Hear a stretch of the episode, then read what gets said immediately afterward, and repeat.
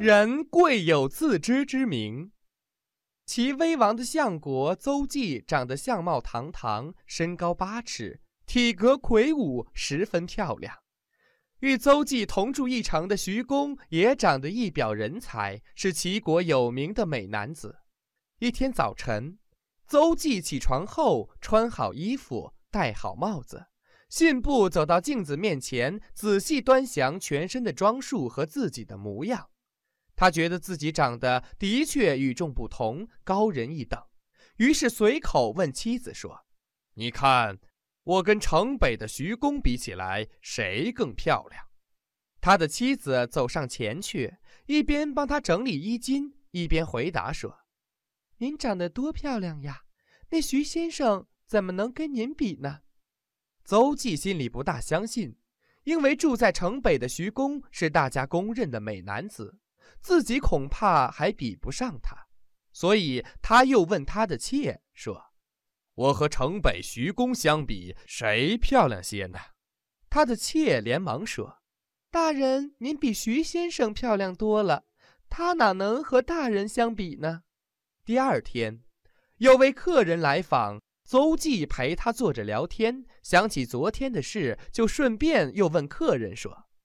您看，我和城北徐公相比，谁漂亮？客人毫不犹豫地说：“徐先生比不上您，您比他漂亮多了。”邹忌如此做了三次调查，大家一致都认为他比徐公漂亮。可是邹忌是个有头脑的人，并没有就此沾沾自喜，认为自己真的比徐公漂亮。恰巧过了一天。城北徐公到邹忌家登门拜访，邹忌第一眼就被徐公那气宇轩扬、光彩照人的形象怔住了。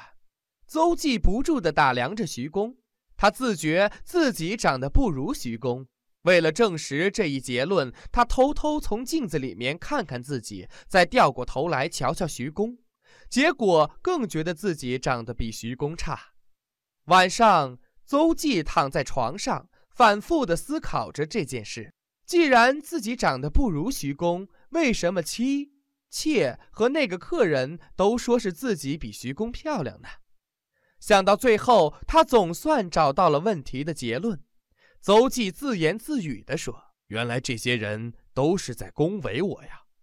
妻子说我美，是因为偏爱我；妾说我美，是因为害怕我。”客人说我美，是因为有求于我。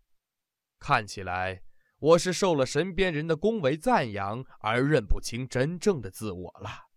这则寓言告诉我们，人在一片赞扬声里，一定要保持清醒的头脑，特别是居于领导地位的人，更要有自知之明，才能不至于迷失方向。